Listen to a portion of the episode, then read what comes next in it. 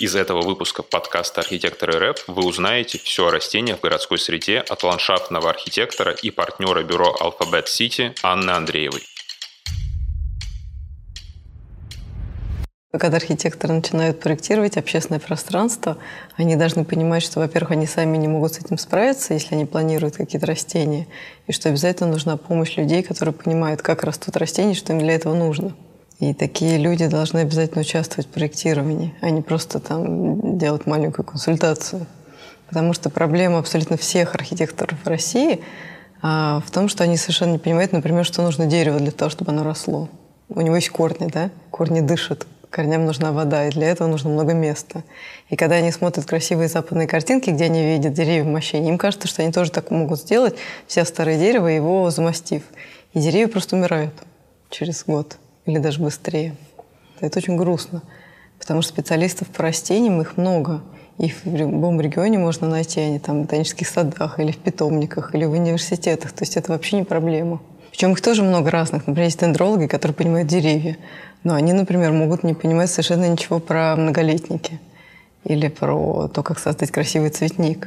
И это тоже нормально. То есть, ну, когда ты создаешь красивый дизайн, то там должна быть команда из большого количества специалистов. Если вдруг у тебя нет ландшафтного дизайнера или ландшафтного архитектора, который сам все это знает и может этих людей объединять. Самое главное, номер один, то, что все ландшафтные архитекторы или архитекторы, которые держат общественное пространство, должны выучить, это то, что деревьям нужно много земли. Что большому дереву нужно 20 кубов земли, чтобы оно выросло действительно большим. А маленькому дереву, ну, например, там яблони или рябины, нужно 12 кубов земли. И это очень много, и они должны это понимать. Если земли будет меньше, то дерево просто он там постоит, как в вазе, и через 5 лет погибнет. От какой-нибудь совершенно другой причины. Первые, наверное, два года, даже три, когда дерево посажено, его нужно поливать. Потом это можно уже не делать, когда у него уже вырастут корни. За ним нужно ухаживать, потому что дерево ослаблено, и на него начинают нападать разные болезни и вредители. Его нужно опрыскивать вовремя, да, проводить обработки. Есть разные совершенно способы а, как можно помочь деревьям. В принципе, они все известны дендрологам. Тут ничего сложного нет. Это просто нужно делать. Нельзя просто воткнуть дерево и там поливать его раз в неделю, потому что такое расписание. Нужно поливать, когда жарко. Когда дожди идут, не поливать, ну и так далее. Просто нужны садовники. Такой институт, как институт садовников, про него говорили, но он как-то так и не, это, не возник.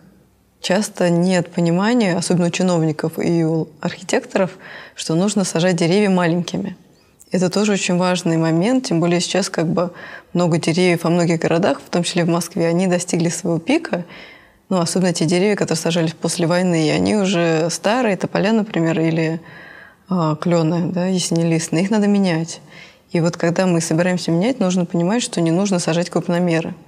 То есть, да, какой-то процент растений может быть крупномерами, это может быть будет 20% деревьев, не больше.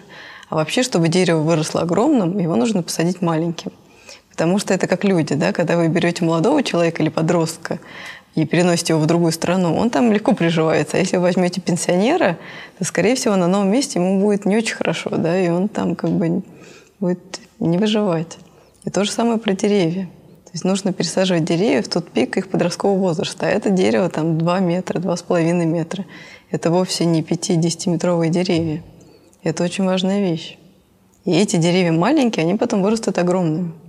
И перегонят все эти крупномеры очень быстро. Часто те грунты, которые завозятся в город, это на самом деле чистый торф. В нем просто ничего не растет. Как бы ты ни старался. То есть, наверное, в нем могли бы расти какие-то болотные растения, но у нас в городе мы их не сажаем, потому что у нас не болото.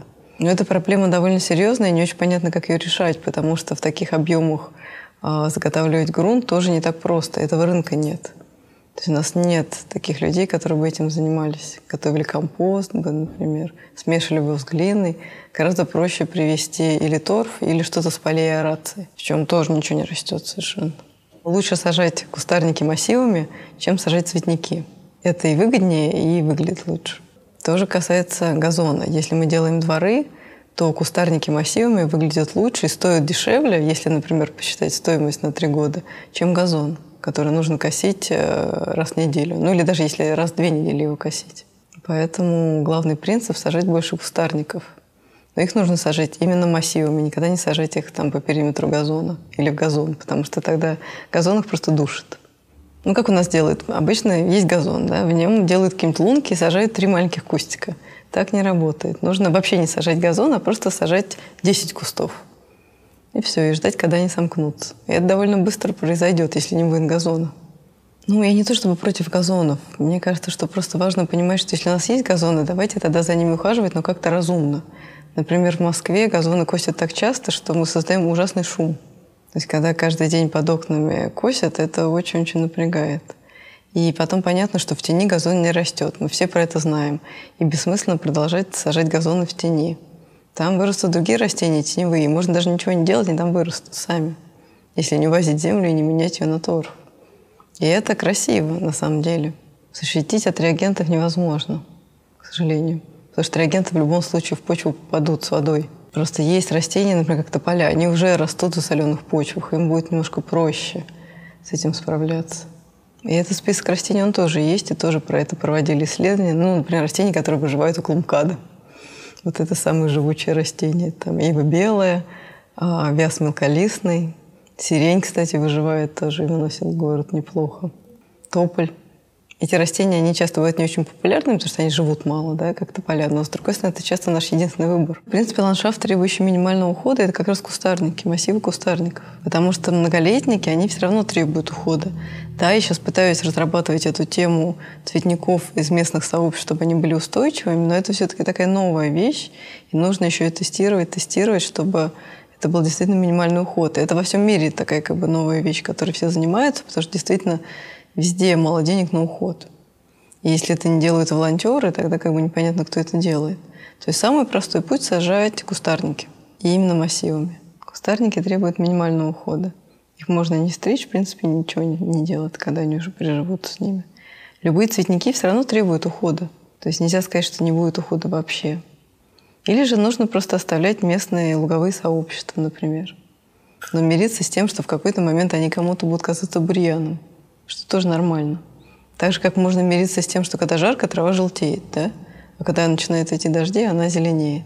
Ну, цветники из однолетников ковровые, конечно, они устарели, они, наверное, уместны только в каких-то усадьбах, например, да, исторических, скорее, но больше вряд ли где их стоит делать. Что еще устарело, это то, что не надо белить деревья. Это тоже такой какой-то миф, который живет, его совершенно невозможно истребить. Вот эта покраска деревьев не имеет никакого смысла и, в общем, очень сильно уродует город и деревья. Это очень неестественно. Причем очень странно, даже бывает, на березы белят. Или, например, черемхумак, у которой очень красивый бронзовый ствол, ради которого ее сажают. Мне кажется, еще такая вещь тоже важная, да, про которую стоит поговорить, но это касается скорее восстановления исторических усадьб. А, когда мы пытаемся реконструировать один в один то, что было там 200 лет назад – Потому что еще академик Лихачев писал, что мы не можем реконструировать старые сады так же, как мы не можем реконструировать старый строй. Да? Там раньше было 150 садовников, которые за этим ухаживали, и совершенно другая жизнь. И поэтому нет никакого смысла это все возвращать. И не всегда это люди понимают. То есть сейчас в России очень много врубается старых садов, и там есть попытки вернуть все как было. И это тоже как-то очень неправильно и странно. Подписывайтесь на подкаст и соцсети программы «Архитекторы РФ» и не забывайте регистрироваться бесплатно на нашем сайте, чтобы пройти все курсы онлайн-программы.